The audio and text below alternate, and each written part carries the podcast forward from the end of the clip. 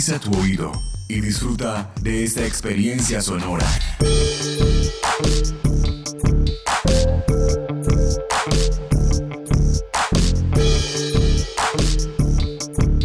Este es un podcast UN Radio.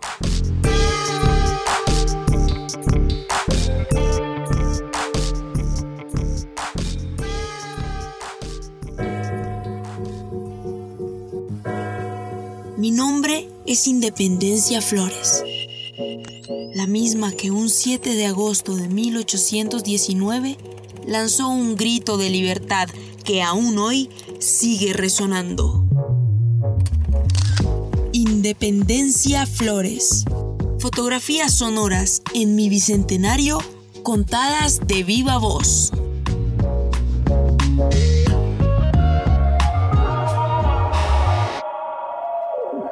Episodio 1. Alumbramiento. Desde el primer palpitar de la existencia humana, yo he tenido muchas vidas.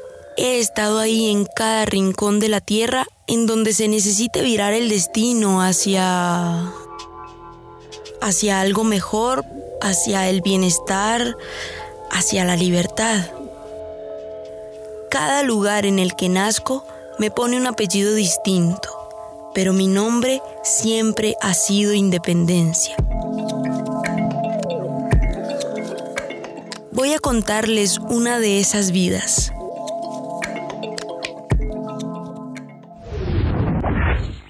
Siglo XIX, longitud 72 grados 0 minutos y 0 segundos al oeste y latitud 4 grados 0 minutos y 0 segundos al norte, lo que hoy en día llamamos Colombia.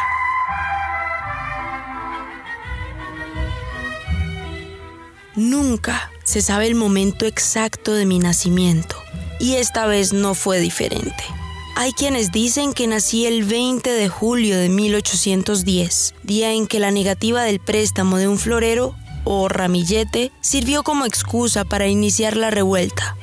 Otras voces dicen que nací el 7 de agosto de 1819, en medio de la batalla de Boyacá. Eso sí, lo que está claro es que nací en medio de una trifulca.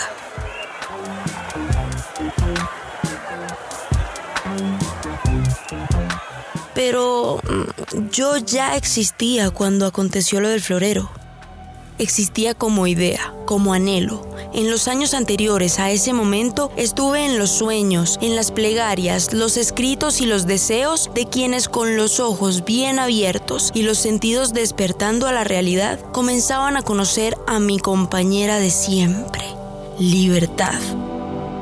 Esas personas estaban mirándome encarnada en otros apellidos, como Independencia Gray en Estados Unidos o Independence Noir en Haití. Mm, antes de seguirles contando de mis flores, miren esta foto tan hermosa que tengo enmarcada.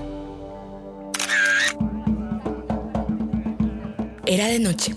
El aire tenía olor a tristeza mezclada con coraje. En esa tupida vegetación que exige una destreza y respeto que provienen de la experiencia ancestral y se agudizan cuando la vida transcurre entre la dignidad y el miedo, sonaban tambores y bailes, que eran alabanzas, que eran lamentos, que eran coraje.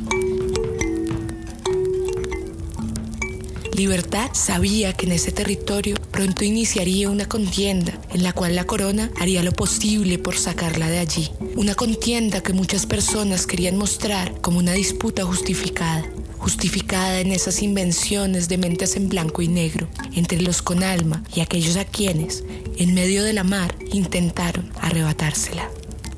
Bencos Biojó, el negro que se había convertido en caudillo de cimarrones, huidos de Cartagena, había sido ahorcado días antes. El autoproclamado rey del arcabuco, caudillo mítico, había muerto.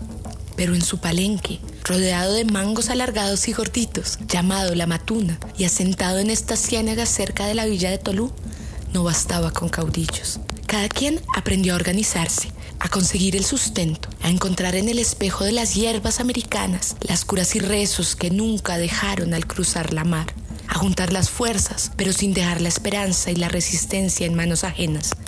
En esa noche, en que la luna andaba de sonrisa delgada, un grupo de hombres y mujeres fueron semilla del primer pueblo libre de América, San Basilio de Palenque.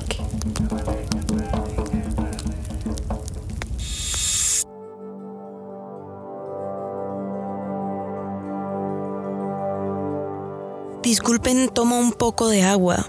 Es que esa foto me emociona mucho. Yo apenas era un espíritu, pero ya estaba ahí.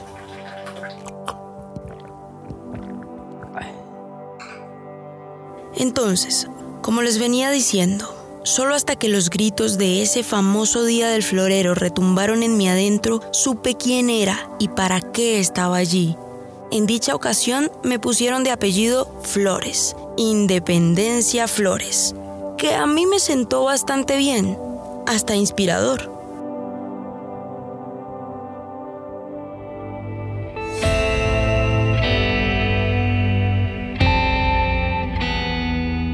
Lo que vino después del día en el que conocí mi apellido es ya historia mil veces contada. Tal vez ustedes la sepan mejor que yo. A veces quienes fisgonean la vida de una haciendo biografías la conocen más a una que una misma. Pero ya que estamos aquí, ustedes y yo, y que por fin es mi voz la que resuena, déjenme mostrarles unas cuantas fotografías de los momentos que más atesoro de mi vida. Siéntense, acomódense como más gusten. Voy a traer el álbum de fotos.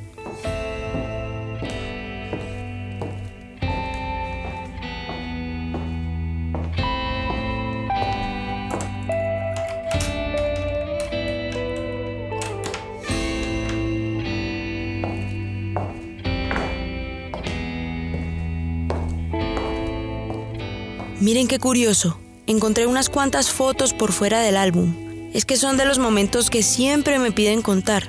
Y las tengo afuera porque ya me cansé de sacarlas y volverlas a guardar. Que para que les saquen copias para las tareas del colegio, para las publicaciones elegantes de las universidades y ahora, yo no sé, qué disque para podcast. Pero yo, enamorada siempre de libertad, Además de las muy conocidas, esta vez les voy a compartir las que permanecen ocultas en lo más profundo de mí álbum. Podemos empezar por una foto conocidísima, como para entrar en ambiente. Se oía una pequeña contienda por el préstamo de un dichoso florero.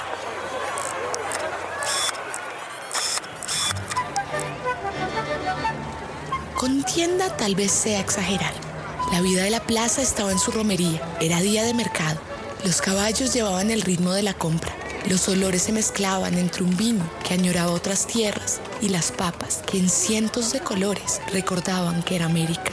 Entre tomates, maíz y exuberantes flores que se ofrecían por allí, se alcanzaba a distinguir la charla de unos criollos con el comerciante español José González Llorente. Pero no había gritos ni nada por el estilo. Llorente mostraba un florero, impregnado de flores desteñidas, en el que ninguna señora de buena familia habría distinguido entre el rosa coral y el rojo sangre. Por ello, se negaba a prestarlo a los criollos. Pero como lo del florero era un incidente planeado para caldear los ánimos del pueblo, y por el momento esos ánimos de pelea estaban fríos, tiritando helados, tocó aplicar el plan B. Francisco José de Caldas era el plan B, tan elegante como siempre. De punto en blanco, pasó enfrente del almacén y saludó a Llorente, acto que, como lo habían acordado, reprendió uno de los criollos, Antonio Morales. Francisco José, ¿qué haces hablando con un chapetón, enemigo de los americanos? Y ahí sí que empezaron las palabras mayores. Y por la plaza se empezó a escuchar. Están insultando a los americanos. Su merced no se imagina. Están insultando a los americanos. Que no prestan el florero porque nos creen inferiores. España se está desmoronando sin Fernando VII. Solo les queda ese francés loco. Queremos junta. Viva el cabildo, viva el cabildo y los gritos se combinaban con los tonos destellantes de la pitaya y el olor a libertad de los bultos de guayabo. En medio de esta revuelta que parecía espontánea, pero que había tenido un pequeño empujón premeditado, veía por primera vez la luz en esa plaza llena de árboles, ruanas, habas y tubérculos, independencia. Mm, la idea inicial tampoco significaba que Independencia tendría nuevos colores. Mantenían los americanos lealtad a Fernando VII. Aún la querían con corona, pero esto es historia de otra fotografía.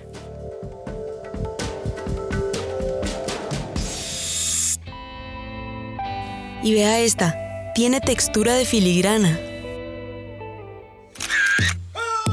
Un día Simón Bolívar dijo, Mompox no existe. A veces soñamos con ella, pero no existe. Entre sueños, Santa Cruz de Mompox se erigía en medio del Magdalena, haciendo filigrana con las estrellas y los rayos de sol. Uno de esos puertos que crecía al paso de barcos, canoas, piraguas. Sus ventanas, tantas de ellas redondeadas, dejaban ver cómo el aire del cielo se mezclaba con la brisa del río. Ese río que trajo al cartagenero Sotomayor para que años después creara el Catecismo Revolucionario de Instrucción Popular. Un librito con color a cuero y sentir de Biblia, en el que las letras, que aún rememoraban las grafías medievales, plasmaban un juego de preguntas y respuestas, en las que libertad era la protagonista e independencia el único resultado posible. Pregunta, ¿esta sumisión o dependencia tenía algún fundamento en justicia? Respuesta, ninguno tuvo en su principio. Pregunta, ¿qué títulos se han alegado para mantener esta dependencia? Respuesta. Tres a saber, la donación del Papa, la conquista y la propagación de la religión cristiana.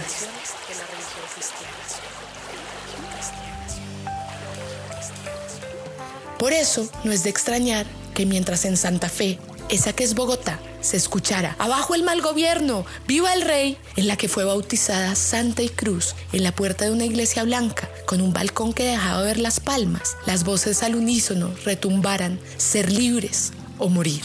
Fue entonces Mompox, la ciudad valerosa, la que levantó la voz queriendo una independencia sin corona, cubierta por sus frondosos cauchos, que recordaban cada día los excesos esclavistas y encomenderos de España, abrazó la muerte antes que una libertad a medias. Y en medio de este filigranado sueño se oía la voz de Bolívar. Si a Caracas debo la vida, a Mompox debo la gloria.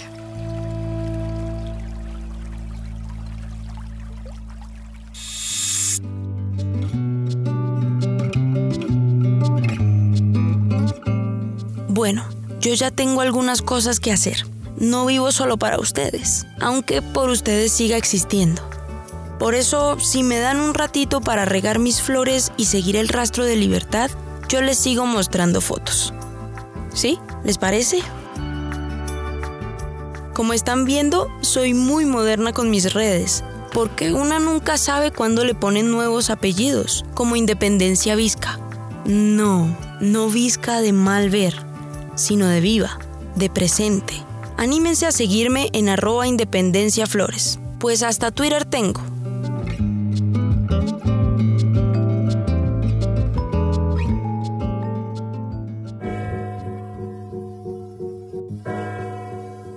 Independencia Flores. Una producción de la UN Radio para la conmemoración del Bicentenario. Universidad Nacional de Colombia. Proyecto Cultural y Colectivo de Nación.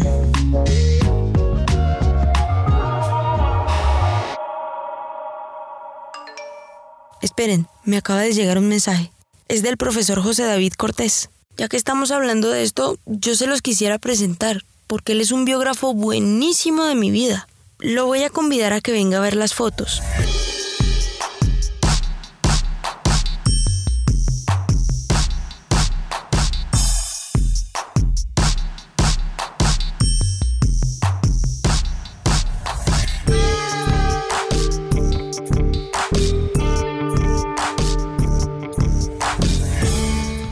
Y otros podcasts en nuestro sitio web unradio.unal.edu.co.